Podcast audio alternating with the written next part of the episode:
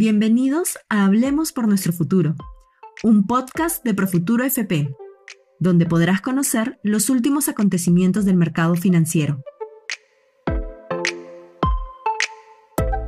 Hola, te saluda Marco Carrasco, gerente de gestión de inversiones.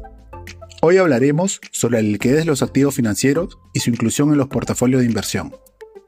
La liquidez en un mercado financiero se establece como la capacidad de comprar o vender un activo de manera rápida y sencilla sin impactar significativamente en el precio, debido a que hay muchos participantes dispuestos a comprar o vender durante todo el periodo de negociación.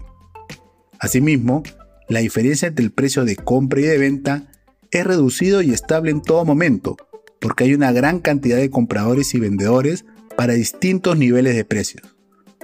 Esto permite negociar los instrumentos a un precio competitivo y con la suficiente rapidez desde el momento en que se toma la decisión.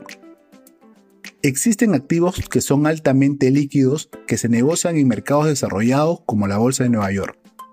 Acciones como Microsoft, Apple o Amazon muestran volúmenes de negociación diario de billones de dólares. En todo momento hay alguien queriendo comprar o vender, desde grandes fondos de inversión hasta personas naturales. Sin embargo, también existen otros activos de renta variable que no cuentan con esa liquidez y que se negocian en mercados menos desarrollados. Por ejemplo, en la Bolsa de Valores de Lima podemos apreciar muchas acciones de este tipo. En lo que va del año, este mercado negoció diariamente un monto promedio de 14 millones de dólares en acciones. ¿Se imaginan cuál sería el impacto en el precio si tuviéramos que vender 10 millones de dólares de una sola acción? Simplemente no se podría y más aún, sin poder realizar la operación, el precio se vería seriamente afectado. Esta condición de liquidez también la podemos ver en instrumentos de renta fija. Por ejemplo, los bonos del gobierno americano son los más líquidos que existen a nivel global y son negociados por una gran cantidad y variedad de inversores de todas partes del mundo.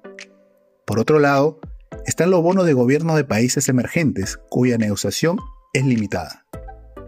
Particularmente, en el caso de los bonos del gobierno peruano, en el día más complicado del año mostró un monto negociado de solo 20 millones de dólares. Con esos volúmenes es muy difícil convertir en efectivo estos activos sin hacer que los precios caigan drásticamente. Igualmente, los bonos corporativos son otro tipo de instrumento de renta fija con una liquidez muy baja Inclusive, gran parte de estos bonos no negocian durante muchos días, por lo cual su permanencia en los portafolios de inversión suele ser hasta su vencimiento. También es necesario mencionar la existencia de activos y líquidos más allá del funcionamiento o estructura del mercado donde se negocia. La inversión en esta clase de activos es la denominada inversiones alternativas o no tradicionales, tales como las que se realizan en fondos de deuda, capital privado, infraestructura, sector inmobiliario entre otros. Este tipo de inversiones se realizan pensando en un plazo mayor a 10 años, por lo que se adaptan al horizonte de inversión de los fondos que administramos.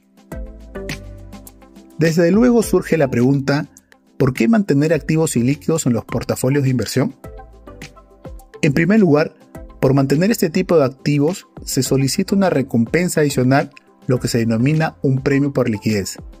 Si hay dos activos de similares características, es justo que se solicite un mayor retorno esperado a aquel cuya negociación sea más compleja y costosa, por no encontrar un mercado continuo que permita obtener un precio justo.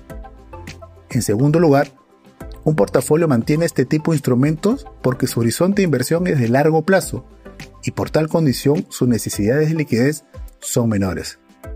Esto permite aprovechar estas recompensas adicionales por iliquidez. Naturalmente, si el horizonte de inversión fuera de corto plazo, la posición en este tipo de activo sería mínima o incluso nula. Pero, ¿cómo impacta todo esto si tengo un fondo de pensiones? En medio de la coyuntura, se tomaron medidas para disponer de los fondos previsionales, lo que conllevó a que las FPs estén pendientes en generar liquidez considerando esta rentabilidad de largo plazo que generan los activos que no son líquidos. Es importante destacar que en Profuturo tenemos un equipo con experiencia en manejar diferentes tipos de instrumentos y en diversas condiciones de mercado, que permite asegurar una asignación óptima de activos. Con este mensaje me despido, hasta el siguiente podcast. Gracias por escuchar Hablemos por nuestro futuro, un podcast de Profuturo FP.